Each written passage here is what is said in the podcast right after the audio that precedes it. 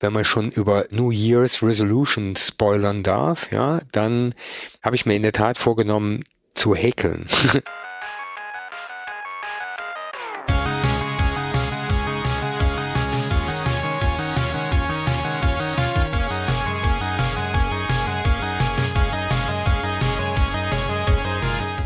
Zum letzten Mal im Jahr 2022 heißen wir euch herzlich willkommen zum Digital Pacemaker Podcast. Heute ausnahmsweise ohne Gast. Uli und ich möchten gerne mit euch zusammen einen Rückblick auf das Jahr werfen. Das wird deswegen heute eine ziemlich besondere Folge. Das haben wir nämlich so noch gar nicht gemacht. Uns einfach mal so zu unterhalten, wie wir das natürlich sonst auch sehr oft machen. Natürlich nicht äh, mit einer Aufnahme. Das wird heute unser ganz persönlicher Checkout aus dem vergangenen Jahr und wir wollen mit euch zusammen einmal überlegen, äh, was wir denn so gelernt haben und mitnehmen aus den letzten zwölf Monaten. Wir nehmen das Ganze vor Weihnachten auf, das erscheint dann am 27.12. Und wir haben eine ganz besondere Situation, Uli. Ähm, ich sehe, ich gucke in, in das, was hier das Bild überträgt und sehe dich äh, im winterlichen Rheinland sitzen mit einem ultra tollen äh, Christmas-Pulli. Ja, und ich sitze, äh, bin im Urlaub schon, sitze in Thailand und genieße das warme Wetter und ruhe mich schon ein bisschen aus. Uli, ja, erstmal Hallo an dich. Wie geht's dir? Danke, lieber Markus. Ich hoffe, ähm, dir geht's genauso gut wie mir. Das Jahr ist so im Ausklang äh, und das ist natürlich ähm, auf der einen Seite auch so ein bisschen die Phase der Reflexion, also das nochmal Innehalten der ruhigen Zeit des persönlichen Rückblicks.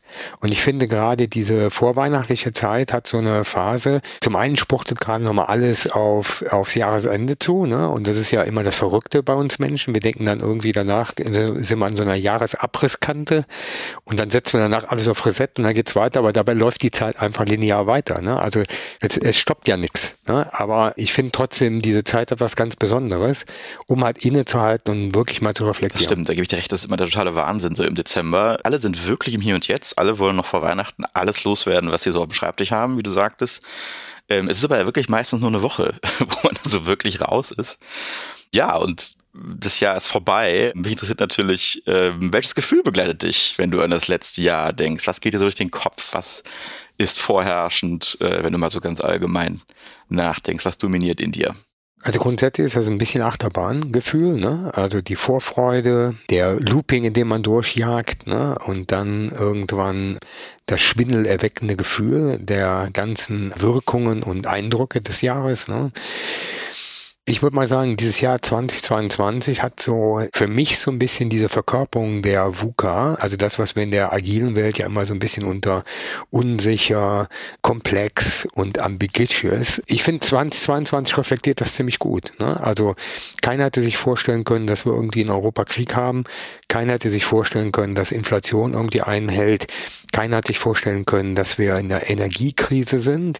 Und gleichzeitig gibt es aber auf der anderen Seite auch wieder so verdammt viele positive Erlebnisse, die sagen, guck mal, was wir alles geschafft haben in diesem Jahr. Ne? Also was wir auf die Beine gestellt haben. Und 2022 für mich so eine, so eine Verkörperung dieses volatilen Zustands, in dem wir uns bewegen und halt dieser Taktrate der Veränderungen, die im Prinzip auf uns einwirken. Ja, das ist tatsächlich sehr spannend. Wenn man es vielleicht noch auf die letzten drei Jahre äh, so bezieht, ne, Corona gehört ja auch noch so ein bisschen dazu, dann, dann der Krieg, wenn, also diese größeren Sachen, die so wirken auf einen, dann sieht man schon, dass wir echt in dieser, in dieser Zeit leben. Aber was ich für mich so rausziehe, ist, ähm, ich meine, diese Sachen, man kann sie eh nicht beeinflussen, ne? sie, sie sind ja eh da. Ich für mich ziehe da immer noch mal so ein bisschen auch raus, dass man eigentlich diese, diese ganze Komplexität eh nicht Herr werden kann. Und ja, so Simplifizierung, sagen wir auch oft, ist so das, was man braucht. Ist mittlerweile bin ich eigentlich eher so, dass ich denke, naja, ich lasse die Komplexität einfach so, wie sie ist und akzeptiere sie einfach und mache einfach mein Ding.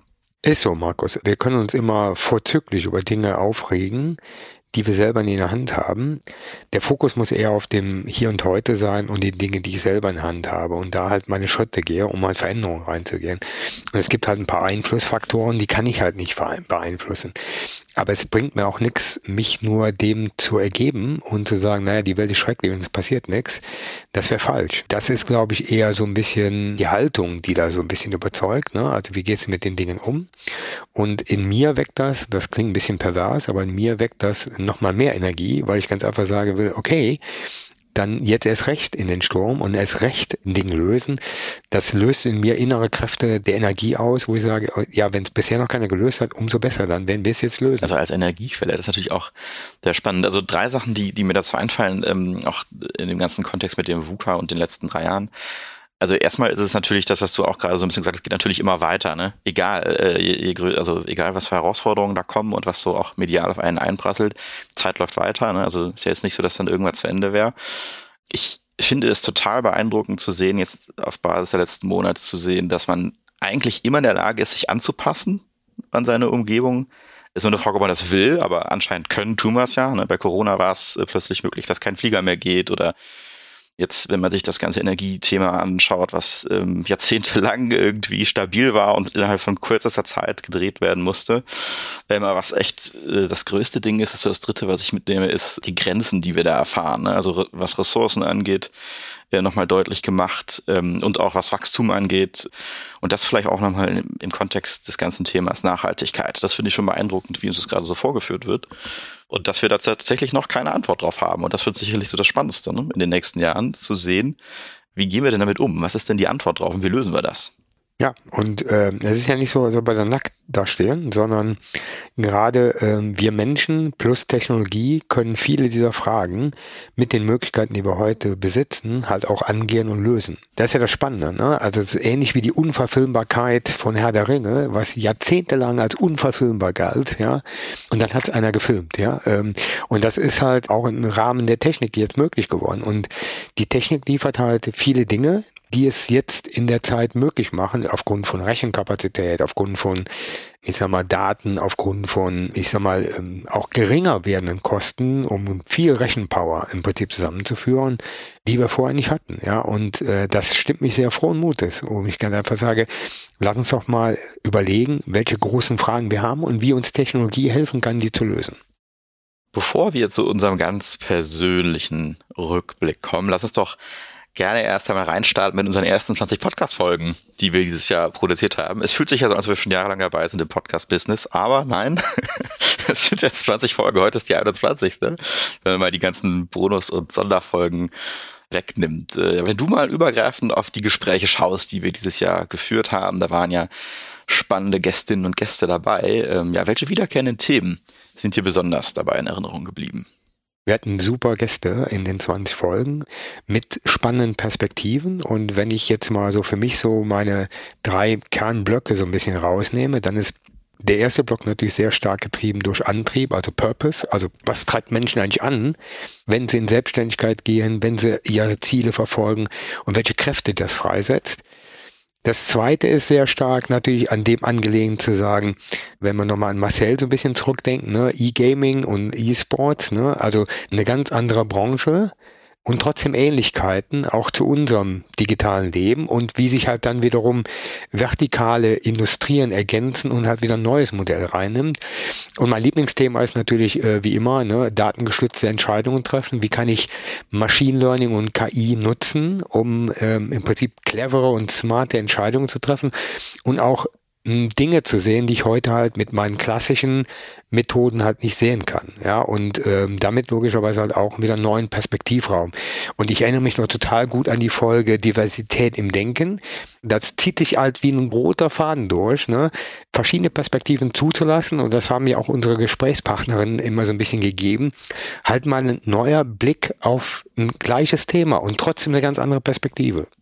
Man muss ja sagen, die äh, Reihenfolge ähm, der Gespräche war ja tatsächlich zufällig gewählt. Das lag ja dann eher daran, wie die Gäste für uns Zeit hatten und da wir uns ja auferlegt hatten, alle zwei Wochen zu veröffentlichen, ja, haben wir das dann einfach so abgefeuert. Lass uns doch mal durch die großen Themenblöcke gehen. Ähm, das ist ungefähr so drei umrissen, die uns eigentlich durchgehend immer wieder beschäftigt haben. Ähm, schon in der ersten Folge haben wir ja thematisch totalen Volltreffer gelandet für all die Folgen, die danach kamen und haben mit Dominik Feken gesprochen das meine ich halt nicht mit Multi-Stakeholder-Ansatz, dass man dann etwas findet, das alle konsensual gut finden, sondern ein Purpose muss auch immer eine Schärfe haben.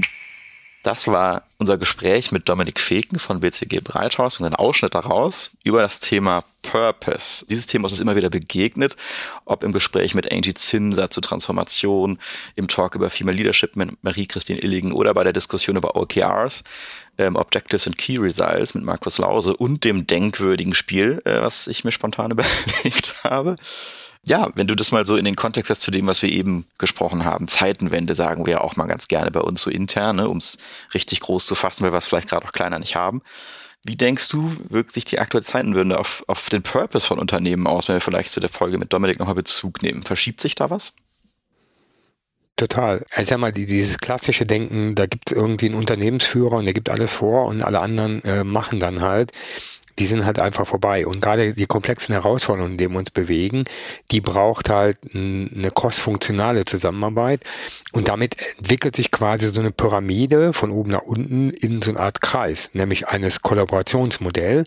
Und der Kern dieses Kollaborationsmodells ist ja der Purpose. Also warum mache ich ein Ding? Was für einen Sinn stiftet das? Und das gibt natürlich ganz neue Kräfte und auch Antriebe und küsst halt logischerweise alle Kolleginnen und Kollegen wach, die vielleicht heute ihren Purpose verloren haben. Und deswegen, ja, äh, da verschiebt sich wirklich was. Und wir sehen das halt gerade auch in den Industrien, die jetzt sich halt auch teilweise neu erfinden und wo Geschäftsmodelle logischerweise nicht mehr in der Form funktionieren, wie sie funktionieren. Und da braucht es einen starken Purpose. Ein Thema, was in dem Zusammenhang auch mal wieder aufkam, war das Thema Nachhaltigkeit. Wir ähm, haben das ja auch ganz gut in unseren äh, Vodafone Purpose aufgenommen.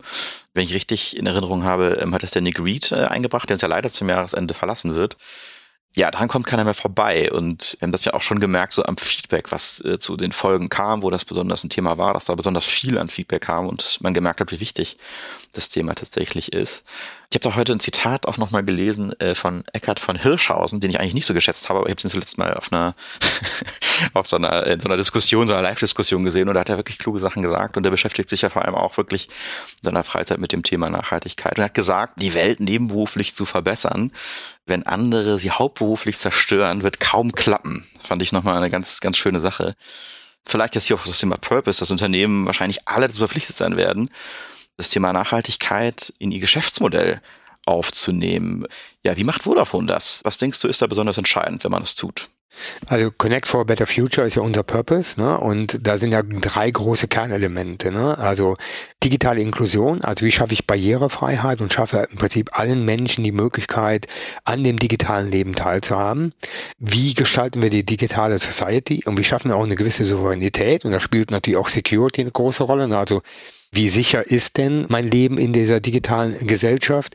Und das dritte ist natürlich Planet. Ne? Also wie ist unser Beitrag als Unternehmen, gerade was Energieeinsparen angeht, CO2-Footprint, wir sind ja schon seit letztem Jahr auf einem rein, ich sag mal, regenerativen Netz unterwegs, also sprich ein Netz, was über rein regenerative Energien versorgt wird. Und wir sehen halt auch da, äh, und nicht nur getrieben jetzt durch eine Energiekrise, wie schaffe ich halt durch Simplifizierung, durch Austausch alter Komponenten auch da weitere, ich sag mal, unseren CO2-Footprint weiter zu senken und unseren Beitrag zu leisten. Und wir sehen im Moment gerade auch gerade im 5G-Umfeld, ne, das ist ja das, die neue Mobilfunkgeneration, die jetzt unterwegs ist, dass auch da die Energieleistung weiter runtergeht und wir dadurch logischerweise unseren Footprint auch nochmal weiter reduzieren, aber halt auch mit dem Geschäftsmodell neue Möglichkeiten zu finden, die Gestaltung, die es notwendig macht, um Nachhaltigkeit innerhalb der Gesellschaft auch zu etablieren, halt möglich zu machen. Und jeder von uns selber hat ja auch einen Beitrag dazu zu leisten, ja. Also wie ist denn mein eigenes Verhalten, gerade was Nachhaltigkeit angeht, sowohl mein eigener CO2-Footprint, ja. Und damit meine ich nicht nur Autofahren, ne? Damit meine ich halt auch, wie ist mein Stromverbrauch zu Hause, ne? Also wie ist aber auch mein Essverhalten, weil, na klar, jeder, der viel Fleisch isst, äh, trägt natürlich auch zum CO2-Verbrauch bei, ne? Weil wir wissen halt, dass äh, gerade Viehhaltung halt auch viel CO2 generiert, ja. Und das sind halt so Dinge, wenn ich zurückerinnere, als ich meine eigene CO2-Bilanz gemacht habe, dann wird dir relativ schnell klar, um die Ziele zu erreichen, die nicht nur die Welt sich vorgenommen hat, sondern auch Deutschland vorgenommen hat, die fängt bei uns jedem Einzelnen an und der Beitrag ist nicht einfach getan, indem ich halt jetzt mal ein bisschen weniger Auto fahre. Das reicht nicht. Gerade das Thema Fleisch ist, glaube ich, nochmal so ein gutes Beispiel, dass man sich wirklich anpassen kann, wenn man das will. Ne? Und aber auch, dass das wichtig ist, den Leuten den Kontext nochmal zu zeigen, damit die wirklich auch eine Verhaltensänderung hervorrufen. Also das fand ich da auch nochmal ein gutes Beispiel. Ja, total. Und wir wissen alle, Verhaltensänderung ist nicht trivial. Ne? Also wir starten ja alle mit Neujahrsvorsätzen rein. Ne? So, und jetzt mal Hand auf Herz. Ne? Wie viele der Neujahrsvorsätze halten wir denn durch übers Jahr? Wenn es klar ist, dass gesundes Essen notwendig ist, dann machen wir alle einen Tick in der Box rein. Wenn wir dann aber in unserem täglichen Leben unterwegs sind und dann sind wir kurz mal in der Kantine oder kurz mal in der Frittenbude oder kurz mal da ähm, und dann sehen wir, uch, äh, unser Verhalten hat sich aber nicht geändert, nur weil wir es mal zum Neujahrswechsel aufgeschrieben haben, sondern das gehört halt einfach dazu, dass wir es halt auch logischerweise praktizieren und uns auch dran halten. Kommen wir mal zum äh, zweiten Themenblock der Themen, die uns so durchgehend beschäftigt haben. Und ja, da war eigentlich durchgängig das Thema Metaverse immer ähm, wieder mit dabei. Und zum ersten Mal war das, ähm, glaube ich, sogar schon direkt am Anfang im Februar, ähm, als wir die Folge mit dem Marcel Sandrock aufgenommen haben, ein Thema. Aber da müssen wir, glaube ich, langsam so die Klischeeschublade mal etwas zumachen, was den, die Gamer da draußen betrifft. Damals war der Marcel noch bei Stark Esports Geschäftsführer. Äh, heute ist er bei Sport 5, also auch da ein Wechsel. Mit ihm haben wir über Gaming, Esports, ähm, das eben schon angesprochen, aber eben auch das Metaverse gesprochen.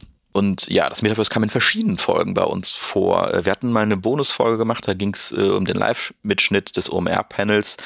Zuletzt haben wir versucht, nochmal mit dem Sebastian Kühne von Blanks eine Ebene tiefer zu gehen. Uni, was war dein persönlicher Metaverse-Moment 2022 oder welche Entwicklung hat dich hier ähm, in den letzten zwölf Monaten am meisten beeindruckt?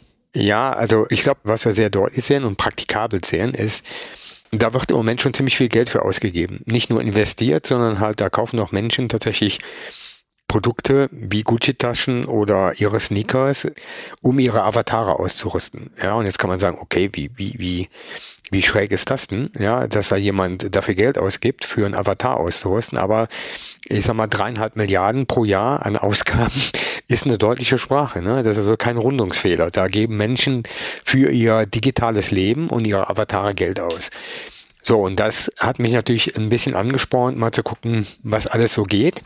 Und das Beste, was ich jetzt ähm, gesehen hatte, ist tatsächlich ein Avatar, der über so ein 360 Grad äh, Digitalisierung einen Menschen, und zwar in, jetzt einen, Kollegen, den ich noch von früher kenne, den Christoph von Malzburg, äh, abbildet, ja, und das sieht ziemlich, ziemlich, ziemlich, ziemlich echt aus. Ja? Ähm, und das ist nicht jetzt, wo man sagt, boah, da brauche ich aber jetzt einen ganz neue Rechner. Durch die Technologie über Cloud und äh, Mobile Edge Computing, was ja im Moment, im Moment möglich ist, kann ich solche, solche Möglichkeiten auf mein Endgerät pusten, ohne dass mein Endgerät diese Rechenleistung haben muss. Also das ist schon so ein Thema, wo ich sage, boah, das wird jetzt schon ziemlich real.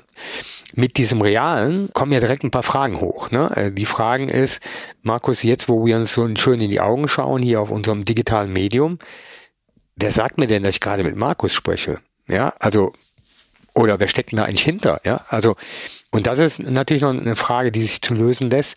Und sicherlich sehen wir im Moment halt viele Anwendungen, die in der, Realität jetzt Einzug halten. Sei es jetzt, ob es Immobilienvermarkter sind, die mit dem Metaverse ihre Immobilien deutlich anders darstellen können. Aber auch jetzt mal ganz hands-on, Praxisbeispiel mit meiner Geschäftsführung haben wir mal ein, also ich sag mal ein Arbeitsmeeting über das Metaverse durchgeführt. Und dieses Gefühl, wir sitzen an einem Tisch und die Stimme kommt von rechts, die Stimme kommt von links, man sieht sieht die Haptik und alles, ja, ähm, das lässt schon ein Teamraumgefühl wach werden. Ja, also, und das zeigt dann nur schon mal so ein Anlitz davon, was möglich ist mit solchen Technologien. Ähm, brauche ich das jetzt morgen, um zu überleben? Nee, brauche ich nicht. Aber es ist halt eine neue Perspektive, die entsteht und die mit Sicherheit ein Stück weit auch ein paar Fragestellungen löst, die vielleicht gerade auch Menschen haben, die ähm, nicht unbedingt direkten Zugang haben in eine Gesellschaft oder halt auch immobil geworden sind. Ne? Also ich denke gerade so an ältere Gesellschaften, ne? ähm, die es halt ermöglichen, über solche Technologien dann halt plötzlich wieder am Leben teilzuhaben und ohne jetzt in ihrem Bett darum zu sinnieren. Zu den Themen, die du gerade genannt hast, fällt mir ein als Thema äh, Aha-Moment. Ich habe dieses Jahr mein erstes NFT gekauft oder erworben, also Non-Fungible Token. Das war ähm, aus der The Sunny's Collection, äh, das Sunny Nummer 4604. Äh, ähm, naja, es war immer ein toller Versuch. Ähm, es war ein ziemlich harter Ritt, das Ding zu erwerben. Ne? Man muss sich ja erstmal damit Kryptowährung so eindecken, dass man das in seinem Wallet auch hat und nicht nur irgendwo auf seinem Account sich so langsam durch diesen ganz sehr technisch äh, nicht so kundenzentrierten Prozess ähm, durchklicken äh, und ein paar Hürden über, über meistern. Ähm, aber ja, das, das, das hat mir auch nochmal gezeigt. Ne? Du hast eben das ganze Thema Identität.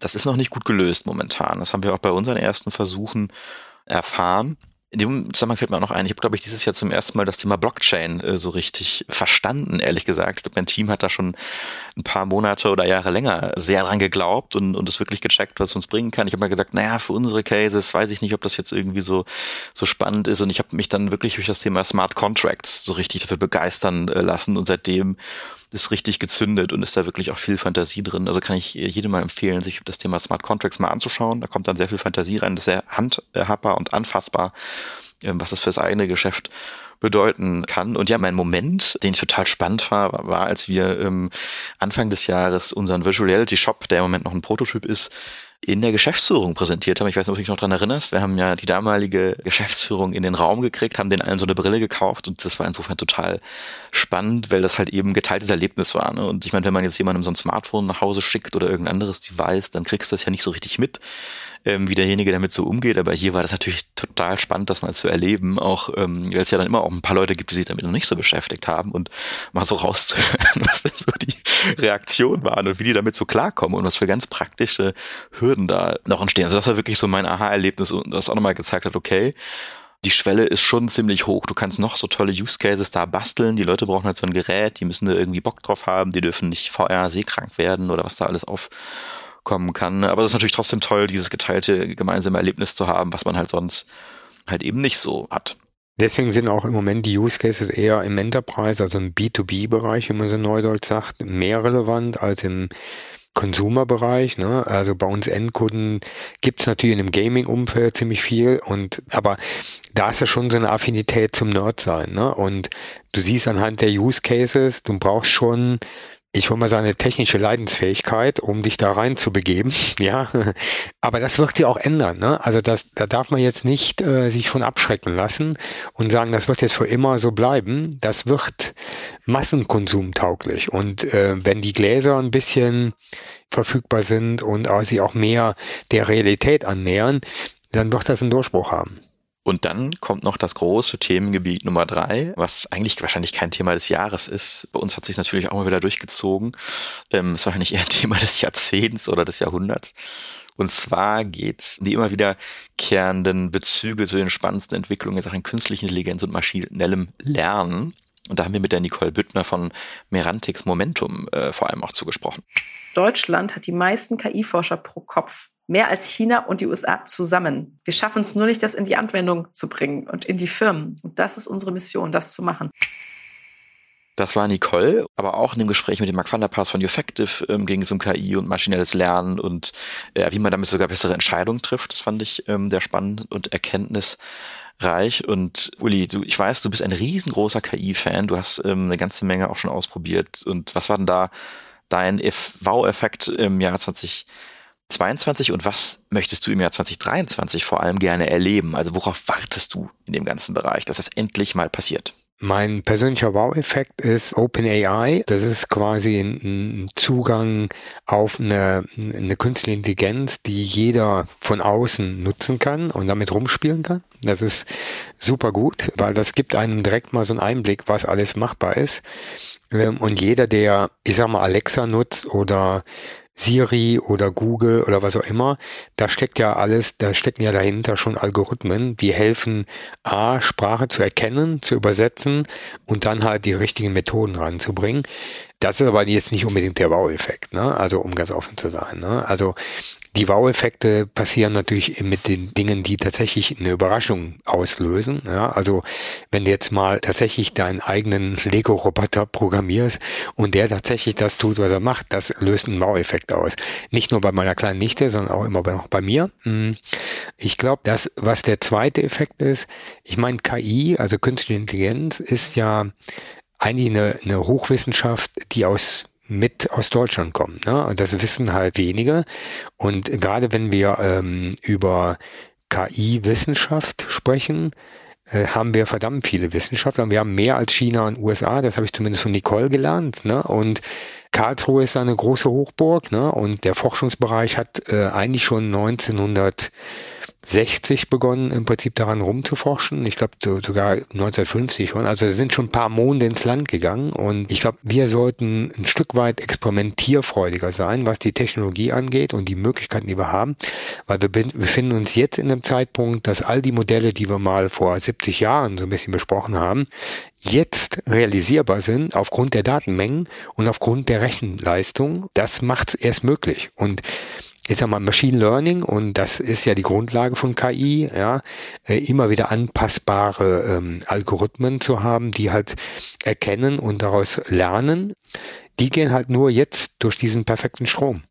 Und jetzt Ende November ist ja auch ChatGPT erschienen. Ich glaube, am 30. Äh, November war das der Fall. Also vor ähm, tatsächlich, wenn ihr das hier hört, äh, einem knappen Monat. Das heißt, man kann jetzt auch mit diesem Modell interagieren. Man kann sich das frei runterladen. Was mir dazu noch einfällt, war natürlich die ähm, Folge mit Leo Marose, wo es um das Thema Upskilling, Reskilling ging. Ähm, ich glaube, in dem Zusammenhang unglaublich wichtig, dass den ja, Leuten schon relativ früh ähm, die notwendigen Handwerksmittel äh, mit an Bord gegeben werden, um sowas dann auch wirklich zu nutzen. Und dieses GPT, was du nennst, das ist Generative Pre-Trained Transformer Modell, damit kann man jetzt interagieren und da äh, kann man tatsächlich ganz interessante Sachen machen, wie zum Beispiel über eine Interaktion Code äh, generieren oder Verträge entwerfen auch. Das ist halt mit unglaublich vielen Daten gefüttert worden, ziemlich intelligent.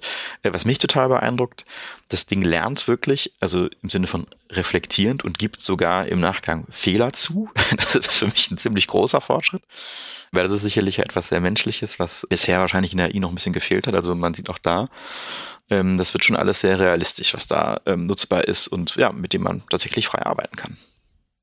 Was ich auch noch sehr spannend finde, ist der ganze Themenbereich äh, Nachhaltigkeit in KI. Da habe ich von Gartner tatsächlich was ganz Spannendes gelesen heute. Ähm, Gartner sagt nämlich, ohne nachhaltige KI-Praktiken wird die KI bis 2025 mehr Energie verbrauchen als die menschliche Arbeitskraft, was die Einsparungen bei den Treibhausgasemissionen deutlich zunichte macht. Ähm, und hinzufügen möchte ich sicherlich auch für alle Unternehmen jeglichen Business Case, der damit verbunden ist. Vielleicht ist dieses ganze Thema Sustainable AI auch mal eine Podcast-Folge bei uns wert. Vielleicht können wir die Nicole ja nochmal einladen, die hat da bestimmt eine Menge zuzusagen.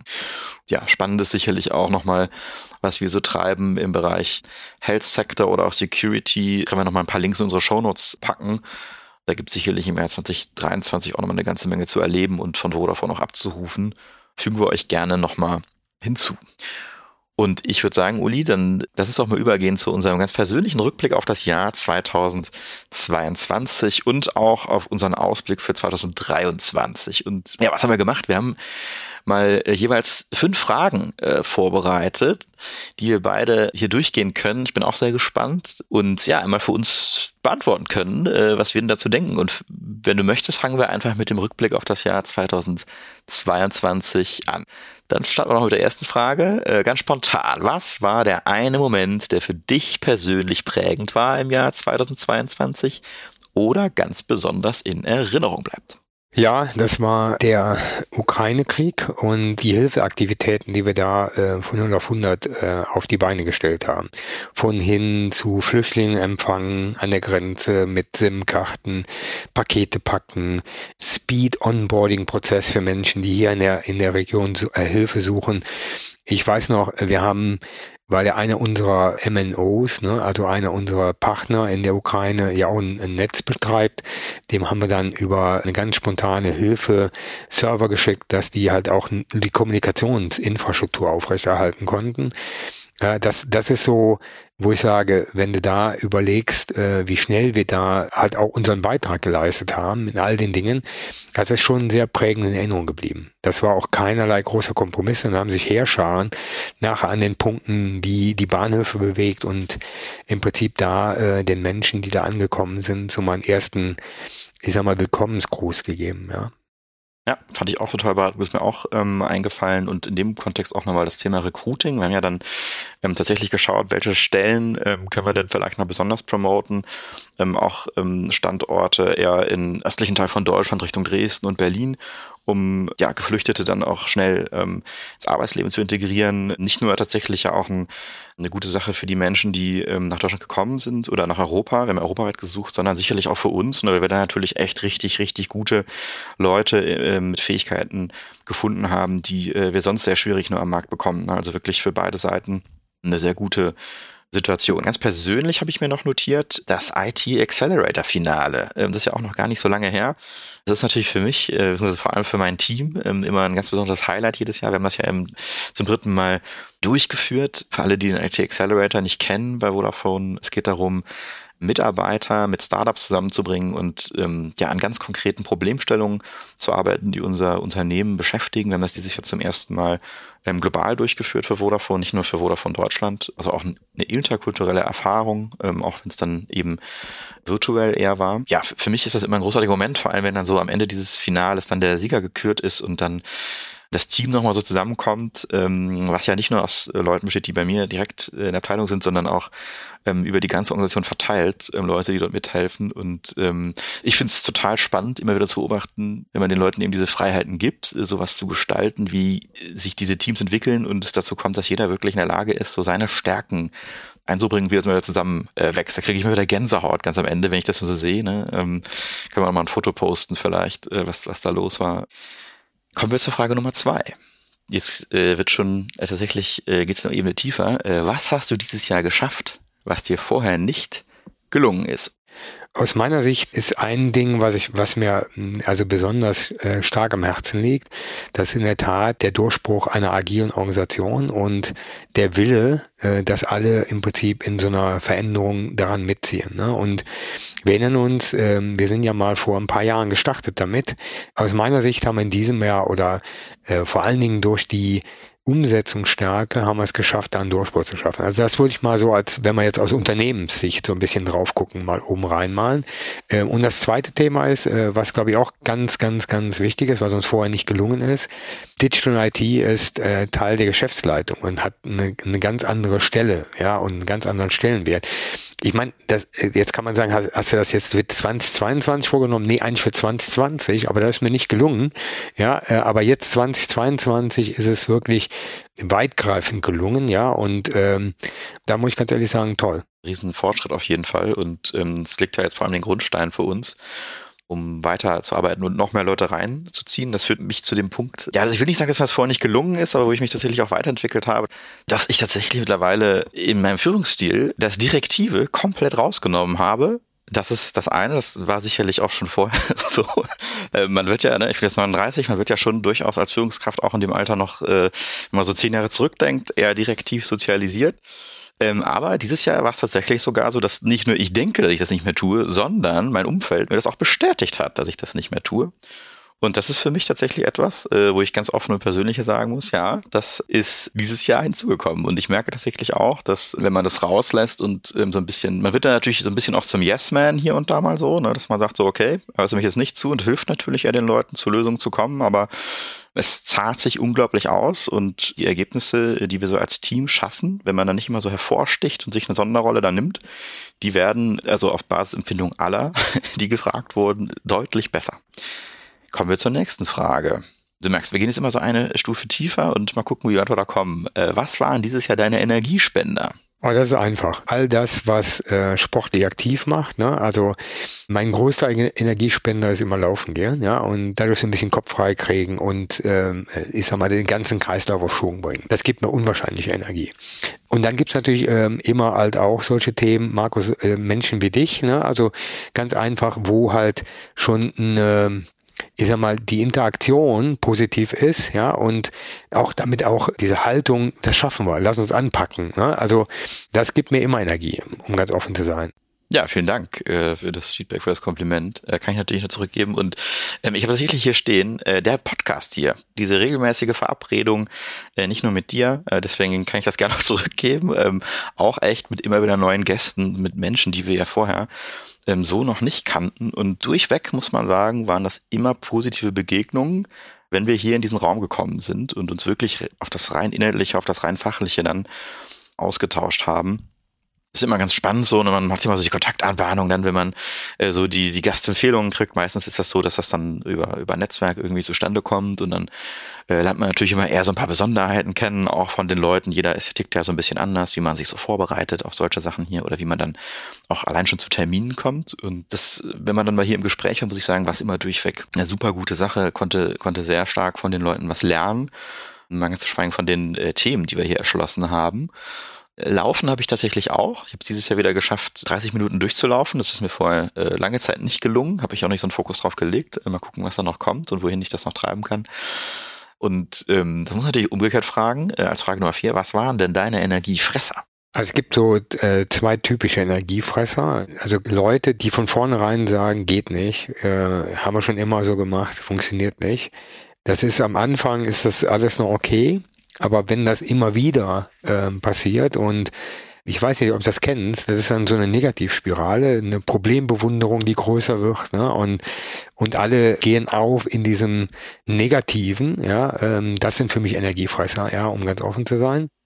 Was ich noch auf der Liste habe für mich, ist immer dann, wenn es so kippt, wenn der Prozess und Politik einen größeren Anteil einnehmen als der eigentliche Inhalt. Ich glaube, das ist auch deswegen hier so toll, wenn wir hier sind. Ähm, da geht's halt wirklich um Inhalte ne? und um Fragestellungen und um Inspiration. Kommen wir zur fünften Frage.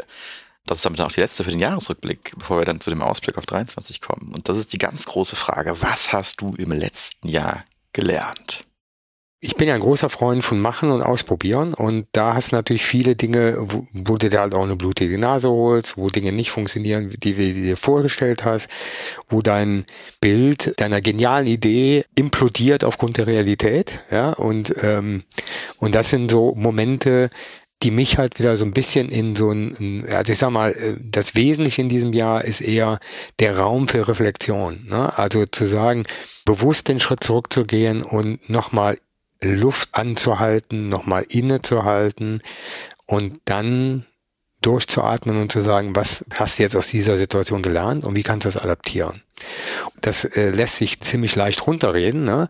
aber die wirkliche Reflexion und auch auf dieses, auf den Grund gehen, was habe ich jetzt wirklich damit gelernt, was meine, ich sag mal, Fähigkeiten und halt auch meine inneren Antriebskräfte angeht, die ich aus dieser Situation mitnehme. Und meine Erkenntnis aus diesem Jahr ist, je mehr Themen auf dich einwirken, desto weniger Zeit zur Reflexion hast du. Ja, aber diese Reflexion ist so ultra wichtig, um, ich sag mal, Orientierung zu haben und auch gleichzeitig selber im Balance zu bleiben. Weil nichts ist schlimmer, als wenn alle ultra aktiv unterwegs sind, aber keiner hat irgendwie einen Plan, wo es hingeht. Und diese Zeit für Reflexion, ja, ich sag mal, jede halbe Stunde, die ich daran spare, kostet mich pro Tag vier Stunden mehr Zeit.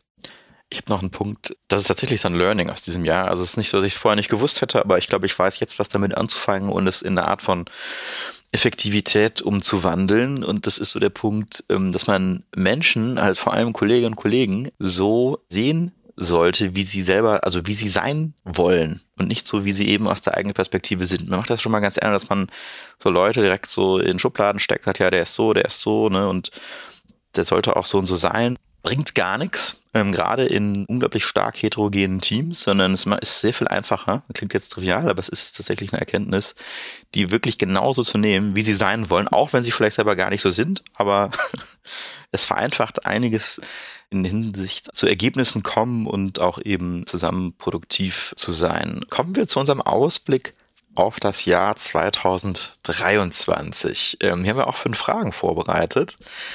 Die erste Frage, ähm, die geht auf die Herausforderung. Welche persönliche Herausforderungen hast du dir für 2023 vorgenommen? Die persönliche Herausforderung ist äh, zwei Marathons, einen Alpinen und einen Straßenmarathon. Das ist, wenn es persönlich wird. Ja, also die habe ich mir auf jeden Fall für 2023 vorgenommen. Wenn ich jetzt mal rein auf meinen Lebensstil oder wenn man schon über New Year's Resolution spoilern darf, ja, dann habe ich mir in der Tat vorgenommen, zu häkeln. nee, wirklich, ähm, weil ich habe äh, meine kleine Nichte, die Hanna, die ist jetzt neun, äh, die hat das jetzt gerade so ein bisschen im Unterricht, ne? Und ich habe mir vorgenommen, mit ihr da ein bisschen zu betteln und das werden wir im nächsten Jahr tun häkeln. Das äh, könnte vielleicht auch ein gutes Intro werden für den Podcast. Damit hätte ich jetzt wirklich keiner gerecht. Die große Überraschung. Ja, ich weiß nicht, vielleicht, äh, wenn irgendjemand äh, Ideen hat, äh, was man denn so häkeln kann, was es da für besondere Tricks gibt, lasst uns das gerne zukommen. Auch äh, falls es Sponsoren gibt, irgendwelche Häkelhersteller, wir sollten vielleicht ne, dann das Material dafür ähm, gerne an Uli ich. Wir werden berichten, was daraus geworden ist und vielleicht im nächsten Jahresrückblick nochmal drauf schauen. Was denn da so gekommen ist. Äh, ja, das, was ich mir hier notiert habe, das kommt jetzt natürlich äh, total hochtrabend daher. Ich habe den Begriff Ambiguitätstoleranz notiert. Also den eigenen Widersprüchen des Alltags ehrlich zu begegnen. Also dort, wo man vielleicht äh, hier das eine macht, da das andere, irgendwie vielleicht mit sich selber so ein bisschen in den Konflikt gerät. Und das wird natürlich jetzt hier, kann ich jetzt nicht lange darüber berichten, weil ich will mich dem ganzen Jahr erst nochmal tiefer widmen, aber das wird was, was äh, ich dann nächstes Jahr hier im Jahresrückblick vielleicht mal berichten kann. Und warum habe ich das gemacht? Weil mir das äh, nicht nur bei mir aufgefallen ist, sondern auch bei sehr vielen anderen Menschen und ich auch gemerkt habe, wie sehr das die Leute blockiert ähm, in bestimmten Dingen des Alltags. So, und jetzt kommen wir zur zweiten Frage. Was würdest du 2023 angehen, wenn du nicht arbeiten müsstest? Jetzt können die einen draufsetzen und sagen stricken, aber das meine ich, nee, das mache ich natürlich nicht. Also was würde ich angehen, wenn ich nicht arbeiten würde? Dann gibt es in der Tat zwei Dinge, die ich sofort machen würde. Das eine ist der Pacific Crest Trail. Das ist die Ostküste Amerikas von Kanada bis runter Mexiko abwandern. Das sind irgendwie 4300 und ein paar gequetschte Kilometer.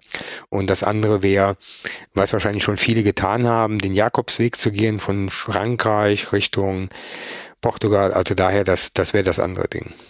Ich habe auch sowas. Und zwar äh, würde ich gerne mal mit dem Fahrrad vom südlichsten Zipfel Englands bis ganz nach oben, Schottland, mit dem Fahrrad fahren. Das äh, würde mich mal interessieren. Nicht nur, weil ich mich so sehr für ähm, das Britische interessiere und die Kultur und das, glaube ich, ein ganz besonderes Erlebnis wäre, das einmal komplett von unten bis oben zu erleben, sondern auch echt nochmal so eine Fahrradtour zu machen. Ich habe das schon mal gemacht von Berlin an die Ostsee hoch nach Usedom. Es war äh, unglaublich schön. Es hat natürlich auch den Vorteil, wenn man auf dem Fahrrad sitzt, dann kann man nicht auf dem Handy rumdaddeln, hat sehr wenig Bildschirmzeit und äh, man ist halt ziemlich nah an der Natur natürlich.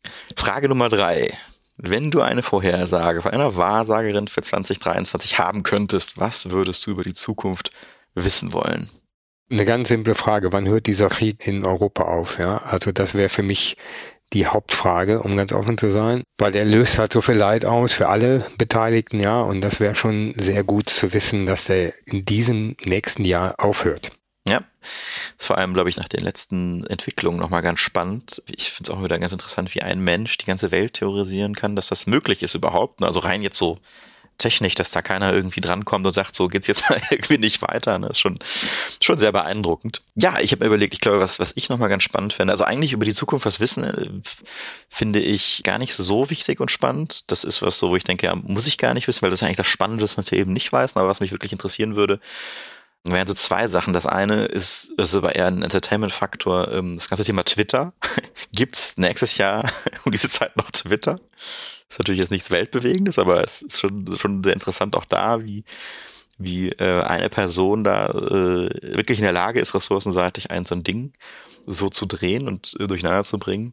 Und was mich auch sehr interessieren würde, ist, wie geht's denn ähm, das immerwährende Raumfahrtthema Marslandung voran? Also was ähm, was gibt's denn da ähm, als nächsten Schritt? Wie wahrscheinlich wird das und wann, wann äh, ist es denn tatsächlich soweit und äh, welche Technologien werden vor allem noch hinzukommen, die das dann möglich machen? Frage Nummer vier. Was möchtest du in 2023 sein lassen oder stoppen? Fang du doch mal an. Also ich bin da total entschlossen und ich habe es tatsächlich schon versucht umzusetzen, ist mir nicht so gut gelungen, aber ich werde noch mal einen neuen Anlauf wagen und zwar 100% Kalenderbelegung möchte ich nicht mehr. Und ich will irgendwie so eine Vorbelegung pro Tag von 50 Prozent erreichen. Also das heißt nicht, dass ich nur 50 Prozent arbeite, sondern dass man wirklich 50 Prozent verplant ist und, und dann eben die Möglichkeit spontan auf Dinge einzugehen, die so passieren, wo man halt sonst eben sehr wenig Möglichkeit hat oder halt dann kurzfristig Dinge absagen muss, was natürlich auch für manche Leute dann, ne, für die Leute, mit denen man Termine hat, oft nicht so, so toll ist. Also von 100 auf 50 Prozent. Bin sehr gespannt. Vor allem vielleicht ist es dann auch so, dass, weil alle anderen ja 100 Prozent belegt sind, dass dann gar keiner mit mir spielen möchte und ich die Zeit wirklich für mich habe. Das wäre äh, vielleicht ein toller Effekt. Das wäre so, so mein Punkt. Ich würde mir als Stoppen wünschen, weniger Governance-Termine, ja. Also in der Rolle, in der ich bin, hast du da schon ziemlich viele von. Das wäre für mich, äh, also weniger Governance und dafür mehr ist halt einfach mal äh, in operativen Themen einsteigen. Das kann man jetzt sagen, oh, das klingt aber irgendwie komisch. Eigentlich musst du doch viel mehr äh, von oben irgendwas tun. Nee, will ich eben genau nicht. Ich will weniger Governance und dafür mehr, ich sag mal, Dialog und Interaktion. Kommen wir zur fünften Frage. Und damit zur letzten für den Ausblick 2023. Was möchtest du in 2023 lernen? Also inhaltlich ähm, würde ich mich nochmal mit ein paar Hacker-Aktivitäten auseinandersetzen wollen. Das hat mich jetzt schon nochmal ein bisschen angefixt, nochmal so ein paar Lücken zu identifizieren und auch daran ein bisschen rum zu experimentieren. Das ist ein Ding, was ich lernen möchte. Und das Zweite, was für mich natürlich im Moment ähm, nach wie vor im Vordergrund steht, ist natürlich alles Richtung AI, also das heißt der Booster Richtung Artificial Intelligence oder KI, das ist so ein, so ein Ding, da will ich auch nochmal ein Stück weit tiefer rein. Ich habe eher ein mentales Thema und da kannst du vielleicht sogar mir äh, sehr gute Ratschläge geben. Vielleicht können wir dazu aber auch mal eine Podcast-Folge machen. Und zwar möchte ich den nächsten Schritt machen in Richtung Marathon laufen. Wir hatten ja auch schon mal so darüber geredet, das ist ja vor allem eine mentale Sache eben die Vorbereitung dann eben zu gestalten, sich die Zeit dafür auch zu nehmen, das zu priorisieren und das Ding eben dann auch durchzustehen, was ich schon mal geschafft habe. Also ich habe mir hab das 2008 zum allerersten Mal vorgenommen, muss ich zugeben. Es hat bisher dann nur zum Halbmarathon gereicht. Das habe ich dann noch so geschafft. Ich muss sagen, das habe ich damals auch noch so aus der Physis heraus geschafft. Das ist sicherlich auch so eine, so eine Sache, die, die kriegt man noch so hin, aber für den Marathon ähm, braucht es dann, glaube ich, so ein paar, paar mentale Dinge. Ja, das war äh, unser Rückblick und der Ausblick. Und Uli, wir haben das ganze Jahr über unsere Gäste immer wieder am Ende der Folgen mit einer Frage konfrontiert. Und ich habe mir gedacht, heute sollten wir die vielleicht auch mal selber beantworten. und ich habe sie uns mitgebracht. Ähm, Uli, wir stellen unserem Gast, heute uns beiden, immer eine besondere Frage. Stell dir bitte vor, du könntest eine Plakatwand direkt vor deiner alten Universität freigestalten. Was würdest du den Studenten und Studentinnen mitgeben für ihr Leben und ihre Laufbahn? Laufbahn aus heutiger Sicht? Was würde auf deinem Plakat stehen? Da steht drauf, Ain't no mountain high enough.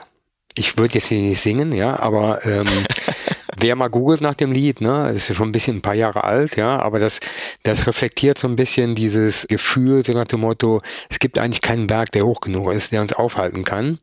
Und äh, darüber kommen wir hinweg. Ich finde diese Mischung aus positiver Einstellung, aber auch Challenge, die dahinter steckt und dieser Ansporn, es gemeinsam zu schaffen, das ist das, was ich damit sagen möchte.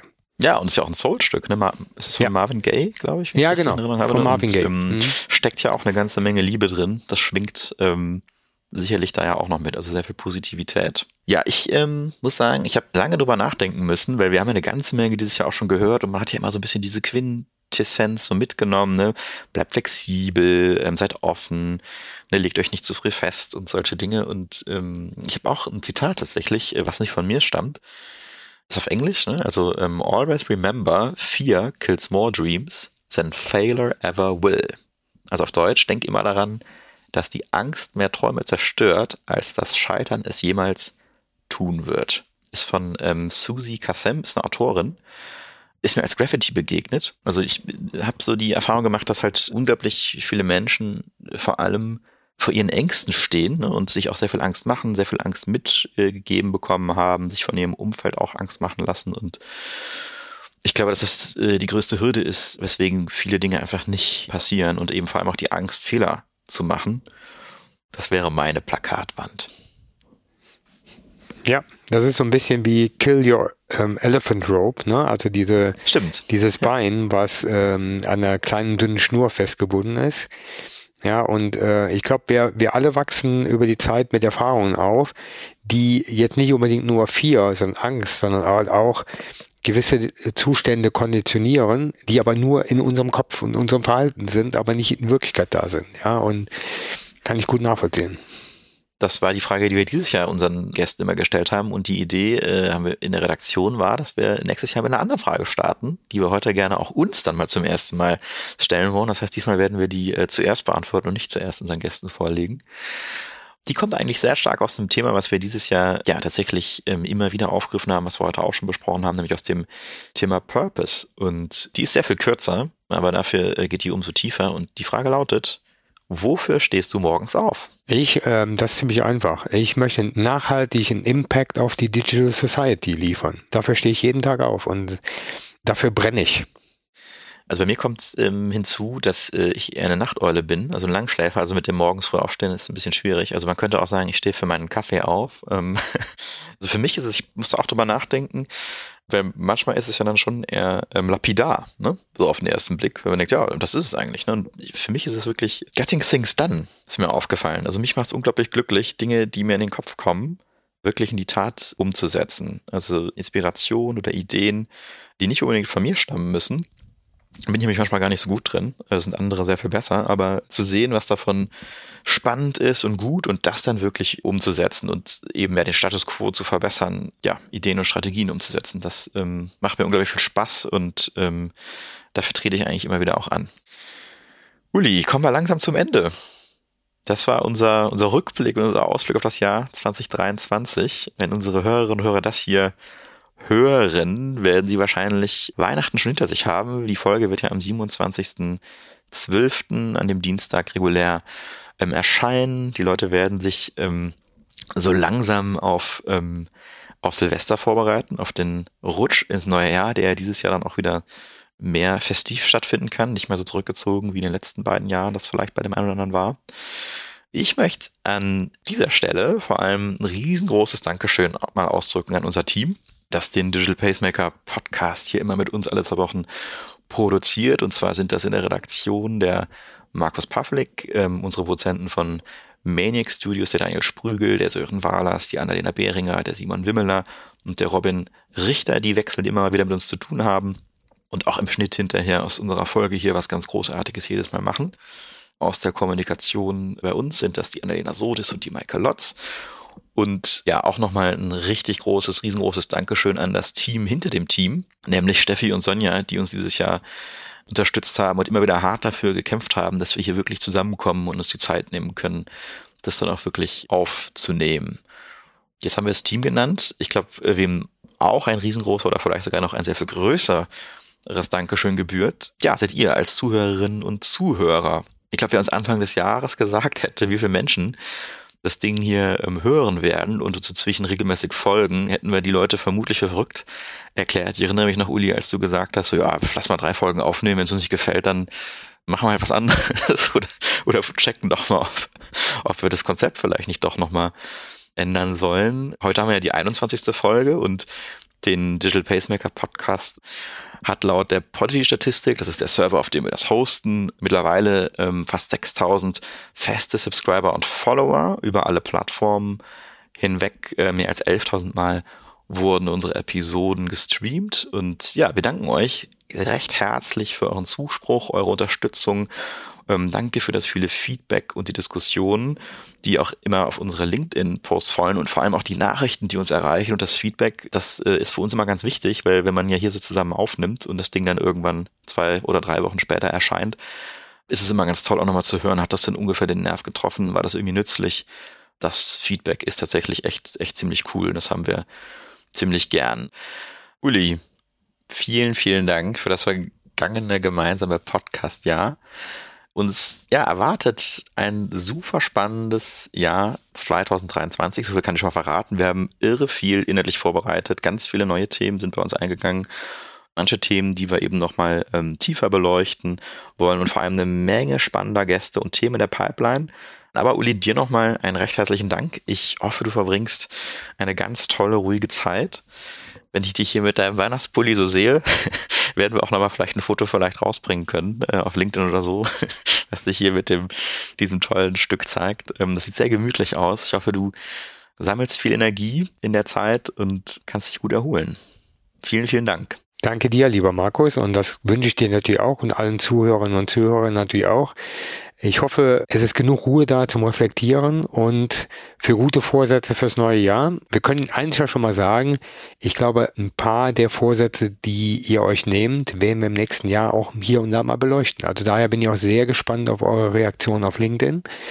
Und wenn ihr ein Thema habt, wo ihr sagt, oh, da müsst ihr mal reinschauen und da kenne ich einen interessanten Menschen, mit dem ihr darüber mal philosophieren und sprechen solltet, herzlich gerne.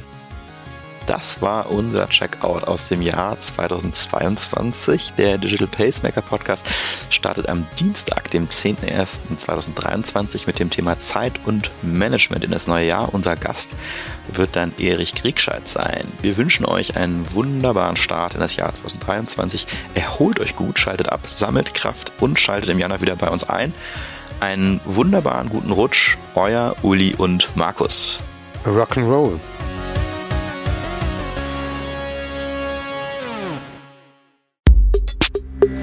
Der Digital Pacemaker Podcast ist eine Produktion von Maniac Studios.